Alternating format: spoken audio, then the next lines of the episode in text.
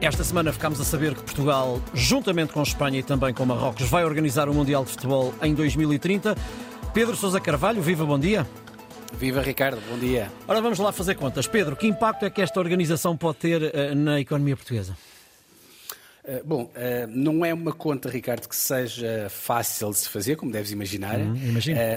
Sim, mas por aproximação, creio eu, com eventos desportivos no passado, eh, podemos pelo menos ter aqui uma ideia de hum, uma aproximação para ter uma ideia aqui de retorno que este tipo de provas traz para a economia. Hum. Olhando, por exemplo, para o caso de Portugal, nós temos hum, dois termos de comparação óbvios. Uh, temos, por um lado, o Euro 2004, que foi a maior prova de, de futebol realizada em Portugal, o Euro 2004, portanto, teve um impacto na economia de 440 milhões de euros, em termos de valor acrescentado. Estes cálculos já foram feitos na altura pelo ISEG, já lá vão quase 20 anos, portanto é preciso atualizar este valor com a inflação desde então, para ser mais fácil comparar com os valores de hoje em dia. Eh, e a rentabilidade desse evento, portanto, o Euro 2004, só não foi maior na altura, porque o país, se bem te lembras, hum. gastou quase mil milhões de euros a construir ou a remodelar 10 estádios portanto, de futebol, sendo que alguns deles, infelizmente, ainda hoje são autênticos elefantes brancos. Sim, nem mais. Uh, bom, a vantagem de realizar portanto, o Mundial em 2030 é que o grosso das infraestruturas e das acessibilidades portanto, já estão feitas. Até 2030, imagino que possa haver, porventura, obras de melhoria, mas não haverá construções de raiz. O outro evento que eu dizia, portanto, a nível de seleções, realizado em Portugal, foi a fase final uh, da Liga das Nações, portanto, em 2019, e já foi mais recente. Neste caso, portanto, segundo as contas do IPAM, o IPAM, portanto, é o Instituto Português de Marketing, uh, hum. portanto, este evento terá tido um impacto na economia à volta de 150 milhões de euros. E atenção, neste caso da Liga das Nações, portanto, estamos a falar de um mini torneio com apenas quatro equipas, só que foi um, um torneio altamente rentável. Porquê, Ricardo? Hum. Uh, por um lado, eh, como eu dizia, portanto, as infraestruturas já Estava estavam tudo todas feito, feitas. Né? Estava tudo feito. Portanto, exato, não uhum. foi preciso investimento novo. E, por outro lado, as três seleções que participaram no torneio, além naturalmente de Portugal, eram, portanto, seleções de países com muito dinheiro e que trouxeram muitos turistas para Portugal.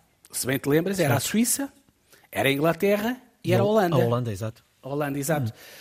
Uh, bom, no caso do Mundial, portanto, 2030 já não vão ser quatro seleções, vão ser 48 seleções, que vão fazer, portanto, um total de 104 jogos.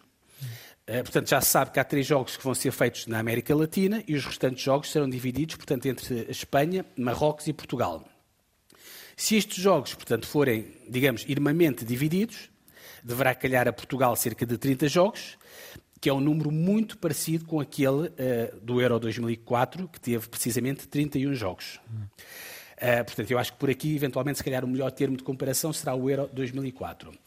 Resumindo, portanto, e terminando, Ricardo, portanto, o impacto naturalmente será positivo para a economia, para o turismo, portanto, para a hotelaria, a restauração, o comércio, isso obviamente não há dúvida, até para a imagem do país, Ainda por cima nós temos, já temos alguma fama de, de, de organizar ou ser, ser bons organizadores de grandes eventos, mas obviamente, já agora faço um alerta no fim, que, e recupero um alerta que foi feito, aliás, esta semana pelo Ministro da Economia.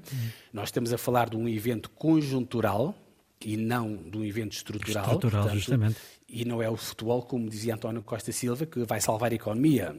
Eu, eu aliás, eh, lembro-me, e tu de certeza que também te lembras, uhum. do Mundial do Brasil em 2014, que toda a gente pensava que ia ter um impacto brutal na economia, por causa do Brasil ser o país do futebol. Sim, ainda por cima no Brasil, e, claro.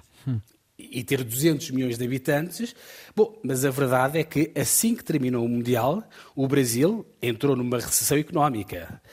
A, a culpa, obviamente, não foi do Mundial, apesar da economia nessa altura ter parado alguns dias para ver a bola, mas isto é só para dizer que o futebol, obviamente, ajuda, mas não muda nada de estrutural na nossa economia e, na, e nas nossas condições de vida. Justamente. É só um alerta para, hum. para, digamos aqui, moderar um pouco o entusiasmo. Estás a alertar muito tempo antes, vamos ver se te ouvem também. Obrigado, Pedro Sousa Carvalho. Bom fim de semana. As contas do dia voltam na próxima segunda-feira com Helena Garrido.